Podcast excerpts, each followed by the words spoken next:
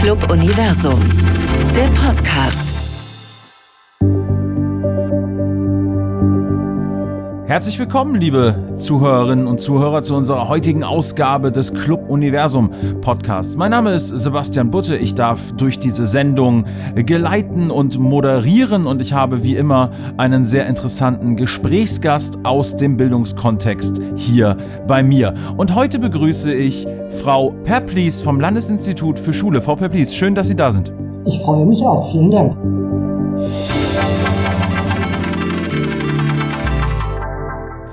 Frau Peplis, lassen Sie uns direkt einsteigen. Wir wollen, das ist letztendlich ähm, der Aktualität vor allem auch geschuldet, in der heutigen Ausgabe relativ viel über die Auswirkungen der Pandemie und die derzeitige Situation sprechen.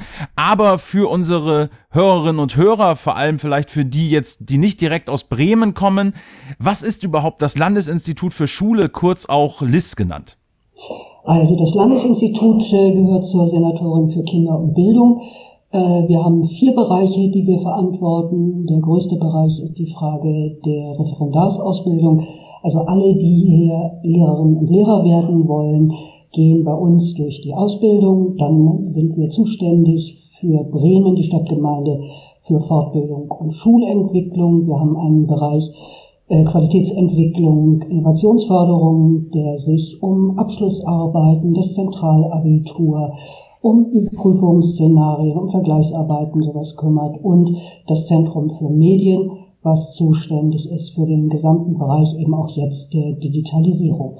Das ist ein eigenständiges Institut, also mit eigenem Personal, eigenem Haushalt, insgesamt ca. 150 Mitarbeiterinnen und Mitarbeiter. Und es hat sich äh, auch ganz schön eingebürgert äh, und es ist nett für unsere Zuhörerinnen und Zuhörer, wenn wir kurz dann auch noch ein bisschen genauer über die Person sprechen, die jetzt gerade man hier auch hören kann, also über Sie in diesem Fall. Was genau sind Ihre Aufgaben am Landesinstitut? Ähm, ich bin diejenige, die dieses, diesen bunten Strauß von Aufgaben leitet.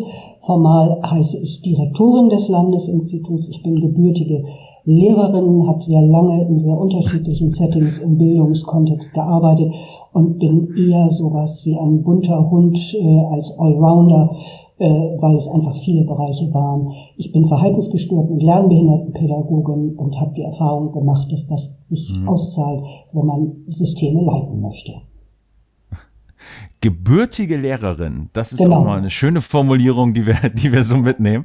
Ähm, Frau Please, lassen Sie uns äh, dann doch die, relativ direkt quasi in die letzten Monate einsteigen oder auf die letzten Monate gucken, besser gesagt. Äh, wir haben jetzt so ein Dreivierteljahr Ausnahmezustand, wenn wir so wollen.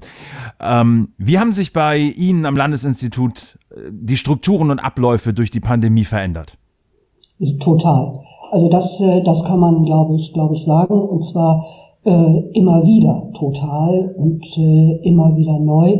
Weil das ist ja das, äh, das wirklich, äh, sag mal, Spannende in, in jedem Sinne äh, an dieser Pandemie, dass wir im Grunde genommen mit jeder Erkenntnis wachsen und dass wir uns immer wieder neue Pläne machen müssen. Das ist ja auch das Schwierige. Menschen mögen ja eigentlich gerne Sicherheit. Und das, was man, glaube ich, sagen kann über die letzten Monate, die gab es im Grunde genommen nie, sondern wir mussten eigentlich immer hinkriegen, äh, den Spagat zwischen einerseits aktuelle äh, Anforderungen ad hoc sofort mhm. auf der Stelle klären zu müssen, aber bitte schon auch vier Wochen, sechs Wochen, zehn Wochen weiter in die Zukunft zu gucken, um mit allen Möglichkeiten dann doch spielen zu können, worauf man sich dann einstellen und was man planen muss. Vielleicht haken wir da gleich mal noch so ein bisschen nach.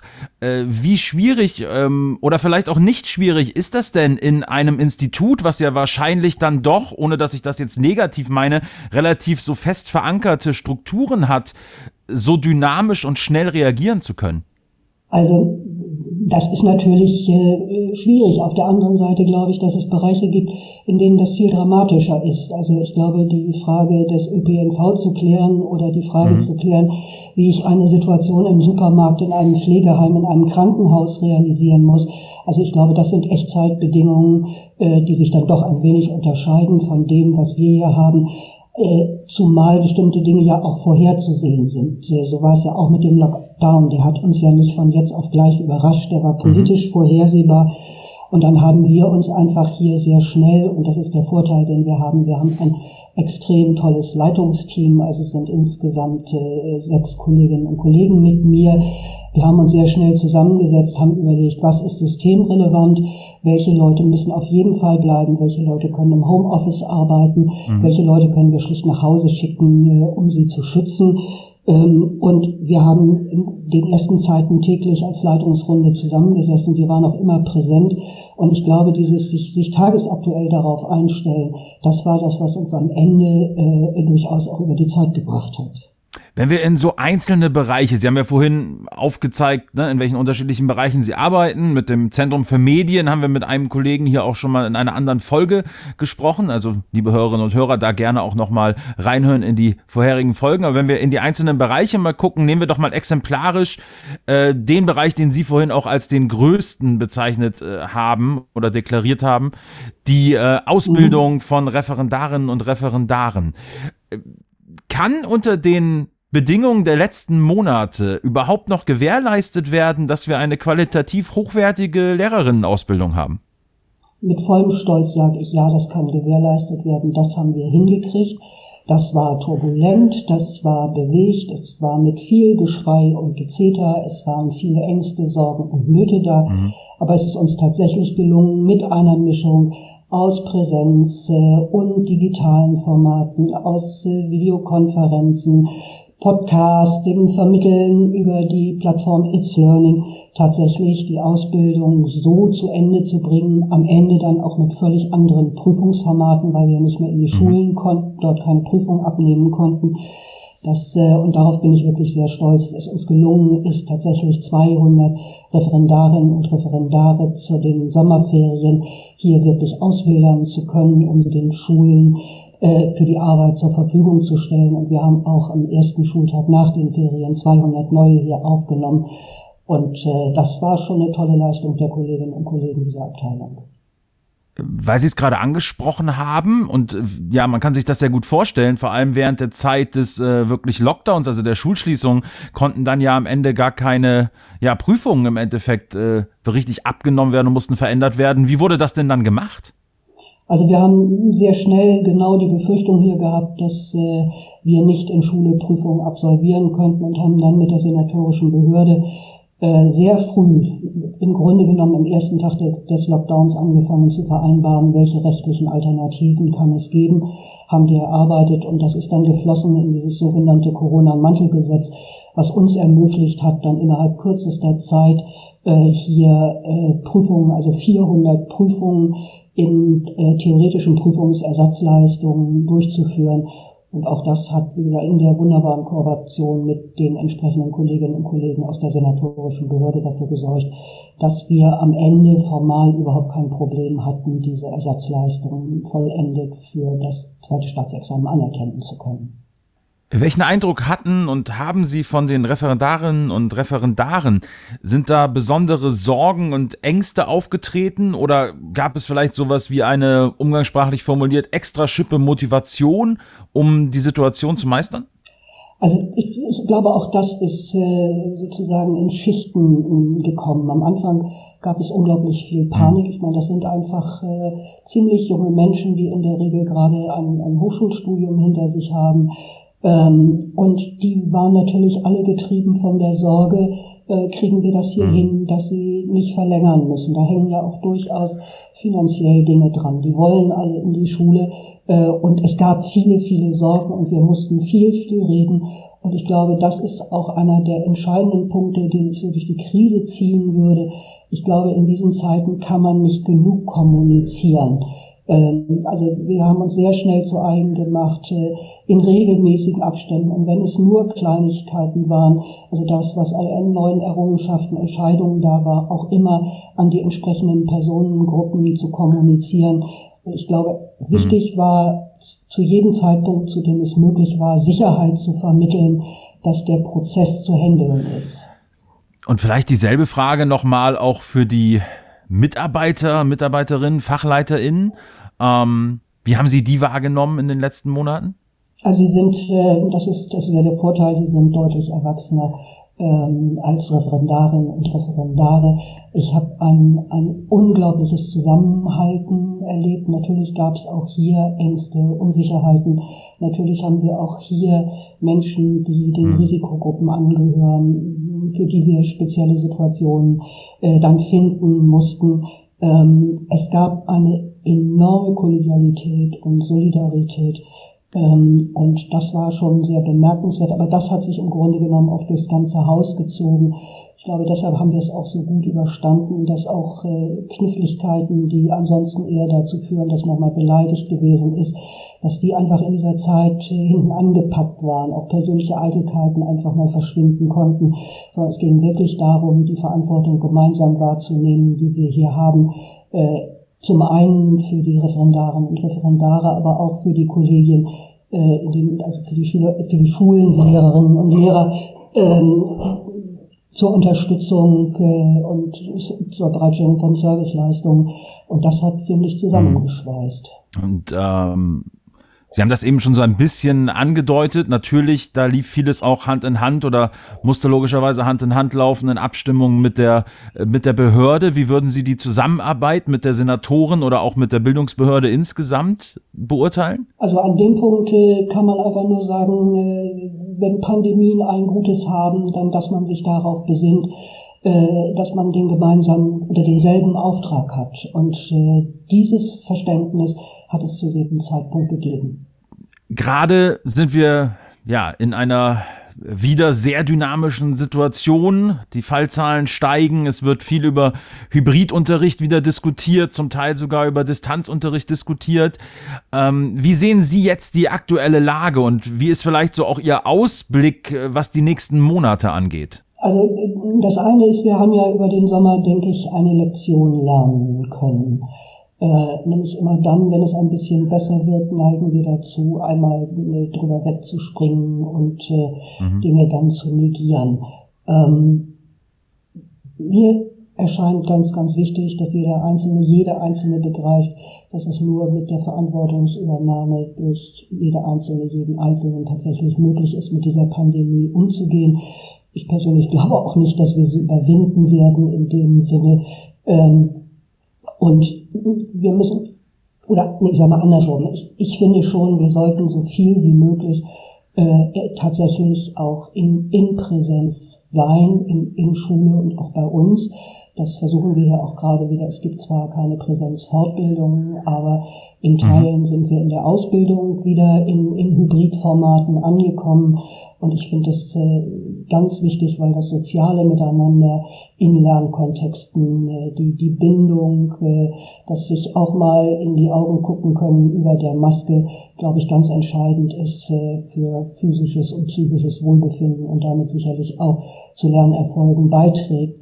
Das heißt, äh, für uns hier ist im Grunde genommen das Motto zu sagen, eine höchstmögliche äh, Verantwortung durch Hygienekonzepte, durch Abstand, durch konsequentes Maskentragen, ähm, durch äh, Fernkontakte über Videokonferenzen oder sowas, sobald mhm. bestimmte Zahlen von Teilnehmenden überschritten sind, aber immer auch der Versuch der persönlichen Kontaktaufnahme äh, und des Miteinanders, äh, um sich einfach als soziale Wesen auch immer wieder stabilisieren zu können. Das heißt also, dass im Moment unter Einhaltung all der Hygieneregelungen und weiteren Auflagen wieder Unterrichtsbesuche und auch Seminare stattfinden, richtig? Ja, die Unterrichtsbesuche finden statt. Also es ist alles es ist alles extrem schwierig und es ist alles extrem auch angstbesetzt, gerade im Moment wieder. Da gab es schon bessere Zeiten. Ähm, das heißt, wir appellieren immer wieder nochmal daran, nehmt äh, das, was wir an Regeln haben, nehmt es ernst, schützt euch, passt auf euch auf. Ähm, aber im Moment ist es einfach so, dass wir uns sehr bemühen, die Kontakte tatsächlich da noch herzustellen, wo wir sie verantworten können. Sie haben gerade schon auch angesprochen, dass Sie so als erstes Fazit oder Zwischenfazit gesagt haben, wenn wir etwas aus dieser Pandemie gelernt haben oder etwas in dieser Pandemie sehen, dann wie wichtig äh, Zusammenhalt und Kommunikation ist. Ähm, wir wissen nicht, wie lange wir noch mit dieser Pandemie zu kämpfen haben oder zumindest wann wir wieder einen Zustand erreicht haben, der sowas wie ähm, ja einigermaßen hergestellte Normalität quasi äh, erreichen kann. Was glauben Sie, was wird sich durch äh, Corona, durch diese Pandemie am LIS nachhaltig verändern? Oder glauben Sie, dass es irgendwann wieder zum, zum Status quo von vor der Pandemie zurückgeht? Also das ist natürlich ein Stück Kaffeesatzleserei oder ja, der Versuch, ja. in die Kristallkugel zu gucken. Aber ich, ich persönlich glaube, dass immer irgendwas zurückbleiben wird. Ähm, dafür dauert die Zeit einfach zu lange. Ähm, was das am Ende sein wird, das, das weiß ich nicht. Aber das, was ich jetzt zum Beispiel schon merke, ähm, dass äh, uns schon klar ist, ähm, dass uns nochmal sehr deutlich geworden ist, dass deutliche, klare Strukturen, auch eine gewisse Diszipliniertheit in bestimmten Situationen entscheidend sind, um so durch, durch eine Krise zu kommen, ähm, dass es äh, eine deutlich höhere Fehlertoleranz braucht, als wir das im Vorfeld vielleicht äh, gedacht haben. Ich glaube, wir haben begriffen, dass man es aushalten kann, wenn auch nicht gut, äh, in Unsicherheit zu leben. Und ich glaube, wir haben auch die Erfahrung gemacht durchweg, äh, dass ein hohes Maß an Kollegialität und Solidarität ähm, ganz entscheidend ist dafür, auch als, als Teams und als Ganzes wirklich besser durch die Zeit zu kommen. Und ich hoffe, dass wir das äh, als Bewusstsein tatsächlich mit in Zeiten nehmen, in denen es weniger anstrengend ist als im Moment.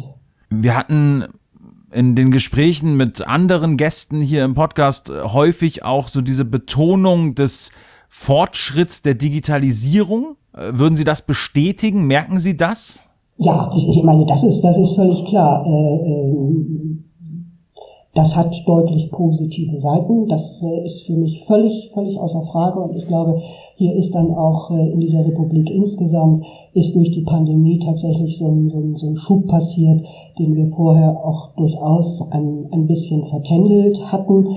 Ähm, das, glaube ich, ist ganz, ganz wichtig.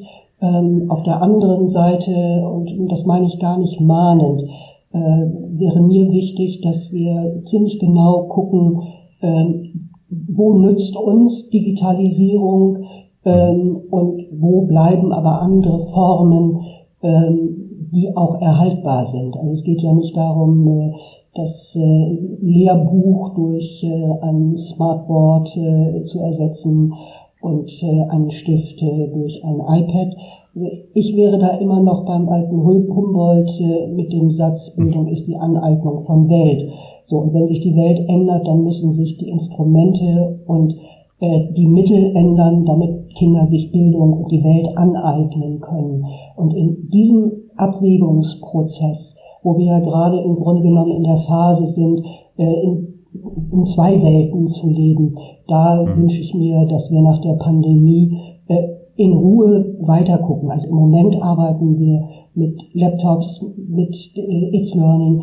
Wir sind aber glaube ich, noch nicht so weit, dass wir, ich nenne das mal, eine äh, Didaktik der Digitalisierung haben. Also am Ende geht es darum, die Digitalisierung muss im Fach ankommen, im Unterricht. Und ich glaube, da haben wir noch eine Menge vor uns, aber auf die Prozesse freue ich mich auch sehr. Frau Peblis, herzlichen Dank, dass Sie sich die Zeit genommen haben heute hier für dieses Gespräch und äh, die Zeit genommen haben, bei uns hier Gast im Podcast zu sein. Und vielen Dank für die Einblicke, die Sie uns gegeben haben in die aktuelle Situation am Landesinstitut für Schule und wie es denn im Moment um die LehrerInnen Aus- und Weiterbildung steht. Dankeschön. Ich danke, es war mir eine Freude. Ja, liebe Zuhörerinnen und Zuhörer, das war es mit der heutigen Ausgabe des Club Universum Podcasts. Ich habe gesprochen mit Petra Peplis, Direktorin des Landesinstituts für Schule in Bremen und wir wünschen Ihnen, wir wünschen euch natürlich weiterhin alles Gute, bleiben Sie gesund und dann hören wir uns hoffentlich beim nächsten Mal wieder mit einer neuen Ausgabe unseres Podcasts. Alles Gute.